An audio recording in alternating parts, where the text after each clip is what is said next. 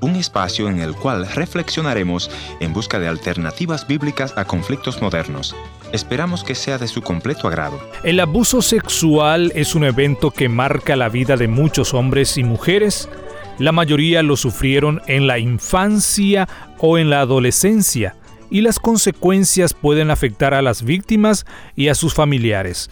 Hoy el consejero familiar Ernesto Pinto conversará con una persona quien sufrió abuso sexual y cómo superó el trauma y otras consecuencias de este evento. No se muevan, ya venimos.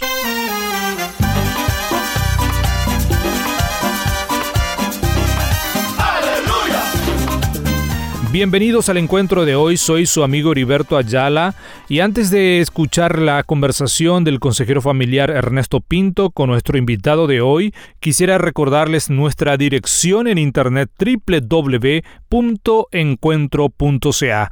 Para volver a escuchar este o los programas anteriores, además podrán encontrar allí nuestros contactos si desean comunicarse con nosotros aquí en el Ministerio Encuentro. Ahora vamos a escuchar a Daniel en esta presentación. Bueno, le cuento que yo nací en, un hogar cristiano en el año 1979. Somos tres hermanos, uno adoptado, Juan José, Noemí y Milagros y mi hermano Javier.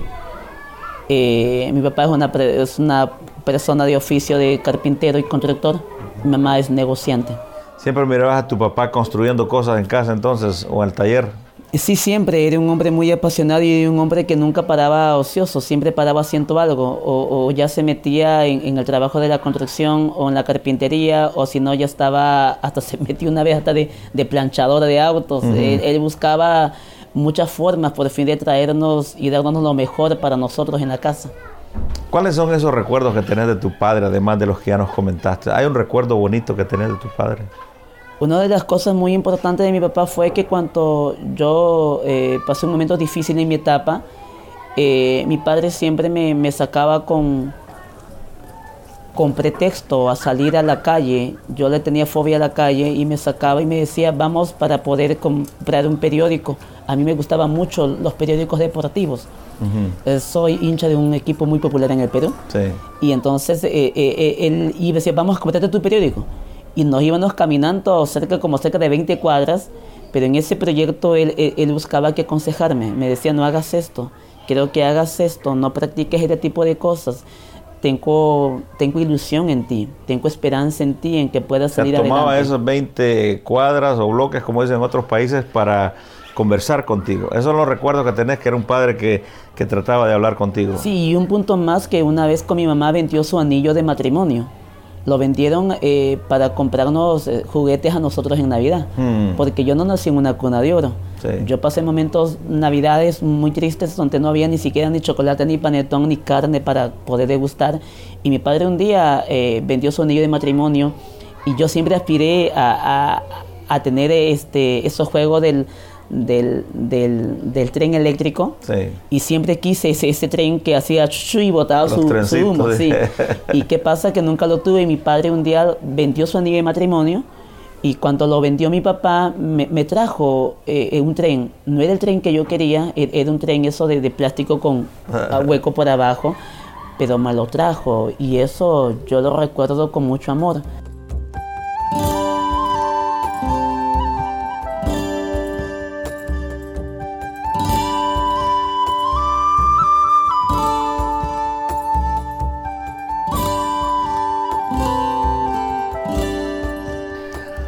Estamos conversando con Daniel Tazaico, quien nos eh, estaba comentando ¿no? los sacrificios que sus padres hicieron para poder eh, hacerles una niñez agradable. Nos decías que vendieron sus anillos de matrimonio para poder comprarles ese regalo de Navidad.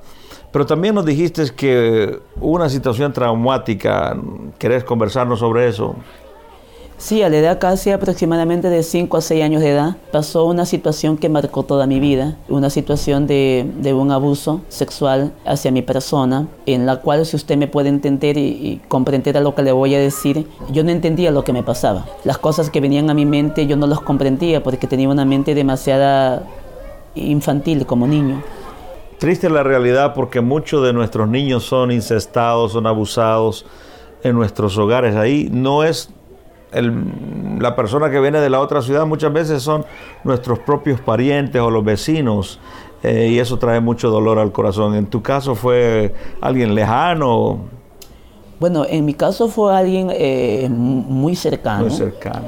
Y, y, siempre tuve un gran dolor en mi corazón porque le preguntaba y decía, si Dios me trajo a esta vida con un propósito y si Dios eh, manifestó en muchas oportunidades que yo iba a ser un hombre en la cual él, iba a usar para las naciones o para su ciudad, mi pregunta era, ¿y a dónde estuvo Dios con el proyecto? o dentro del proyecto que él tenía para conmigo estaba esta situación que me tenía que pasar. En medio de las confusiones de tu mente como niño que no entendías lo que pasaba, tu pregunta era dónde estaba Dios cuando me abusaron. Sí, y sobre todo que llegué a tener un, un gran dolor hacia mis padres, porque mis padres no estaban conmigo. O sea que en el momento del abuso, ¿tus padres están dónde? Mis padres eh, estaban en el pastorado. Y la situación este, de lo que pasó fue, fue en mi casa. O sea que tus padres estaban haciendo una labor pastoral en otra ciudad, es lo que me quieres decir. Exactamente. Mm.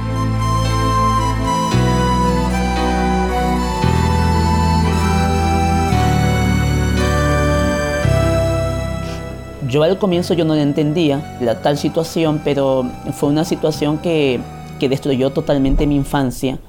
No viví como el, como el niño que quería, no jugaba libremente, no tenía aspiración, quedé con complejos y con traumas muy fuertes, haciéndome miles de preguntas a una edad donde yo debería disfrutar la vida libremente. ¿Preguntas como cuáles? Por ejemplo, ¿qué era lo que me habían hecho? Segundo punto, ¿por qué a mí? ¿Por qué tenía que ser yo la persona que me hagan esas cosas? Yo no entendía que alguien te pueda tocar o hacer cosas que no estaban dentro de tu mundo. Tu mundo tuyo es jugar, saltar, reír. ¿Te robaron la infancia, puedes decir entonces? Yo creo que sí. Y, y no solamente me robaron mi infancia, sino que me destruyeron mi vida, en gran parte de mi vida, porque a consecuencia de ello viví una vida muy ansiosa. Y le cuento algo corto, la ansiedad que yo tenía provocó a que yo llegué a adquirir y hice una persona tartamuda esta tartamudez eh, me conllevó a que mis compañeros de clase se burlaran de mí cuando yo hacía lecturas. ¿Nunca les comentaste eso a tus padres? Nunca, porque mis padres eran personas muy ocupadas y aparte eran personas muy buenas y, y yo no quería hacer problemas. Yo en mi casa yo no me sentía que mi padre tenía dos varones, yo me sentía que no era un varón y yo decía el día que mi padre se entere lo que me ha pasado, eh, mi padre se va a avergonzar de mí. En un momento dado, en tu adolescencia sentías que no eras hombre. No, no. Por el abuso que habías atravesado. Sí, yo decía, mi papá nunca va a sentir orgullo por mí. Siempre va a, sacar cara por Juan José, mi hermano el mayor, y no por mí, porque va a decir, a, a, este ya lo marcaron, a este ya lo mancharon. Terrible, ¿eh? Y, y esas, esas cosas que venían a mi mente me turbaron mucho. Y todo eso lo guardabas en silencio, ¿no? Tus padres no sabían. Me ahogaba solo en mi situación, en mi mundo, me, me escondía en mi mundo y, y, lloraba solo, pero esto perjudicó mucho porque tanto pensar me, me provocó un un principio de, de gaste mental crónico y inicios de esquizofrenia mental.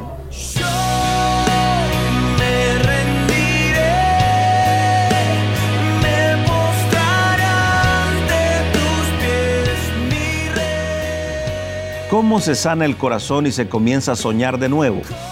Hoy Daniel está ayudando a muchos niños. Él y su familia fundaron una escuela y Daniel ha superado sus traumas sirviendo a los demás.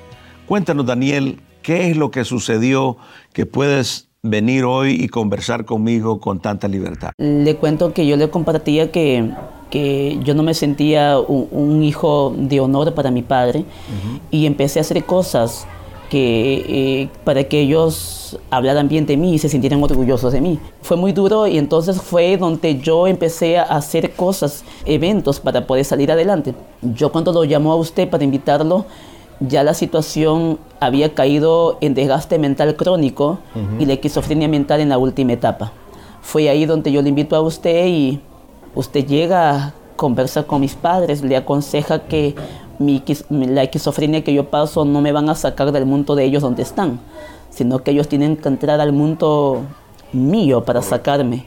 Creo que fue un año tan bendecido, porque si usted no hubiera llegado, a, Chincha en ese tiempo, para esa cruzada que tuvimos en la Plaza Llanema de Pueblo Nuevo, creo que mi vida hoy por hoy se estuviera contando como quien diciendo en memoria de Daniel Dasaico, porque quizás hubiera fallecido. Vamos a ver para que nuestro uh, público entienda.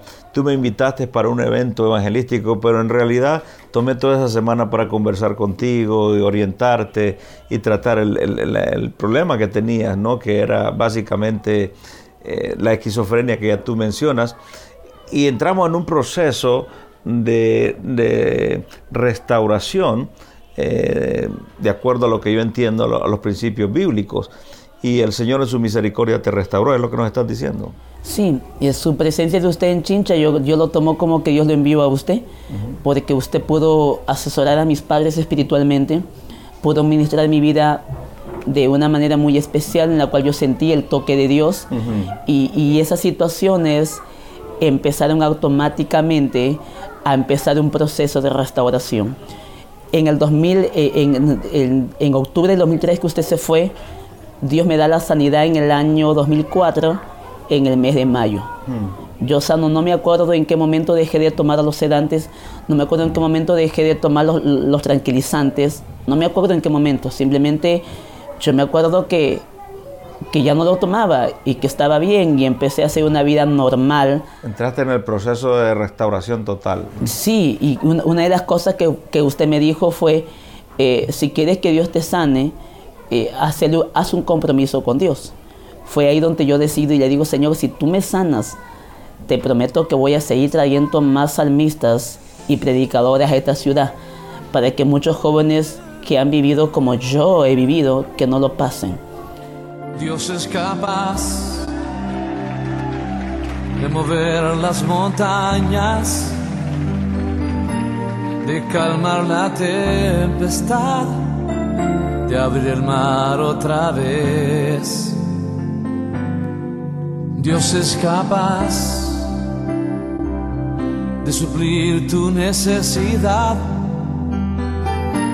de sanar la enfermedad hacer que el sol se detenga otra vez. Como hemos insistido, el abuso sexual marca tus emociones de tal forma que muchas veces perderás control o entrarás en depresión. Pero como escuchaste a mi amigo Daniel, Cristo llegó a su vida y su mundo cambió. Solo me tomó una semana de consejería bíblica y oración con mi amigo Daniel y Dios hizo el resto. Dios hizo el milagro en nuestro invitado de hoy. Daniel, ¿cuál sería tu mensaje a aquel joven que como tú fue lastimado y ha perdido esperanza? ¿Qué le dirías? A las personas que han pasado este momento difícil y complicado, que no piensen que su, que su mundo está hecho pedazos, que crean que en medio de la tormenta Dios pondrá paz y un día su vida será de bendición para otros con su testimonio, que ellos puedan contar. Gracias Daniel por venir a 180 grados y compartir tu historia con nosotros.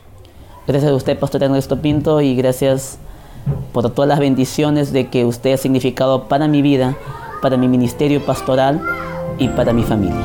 Dios es capaz de mover las montañas,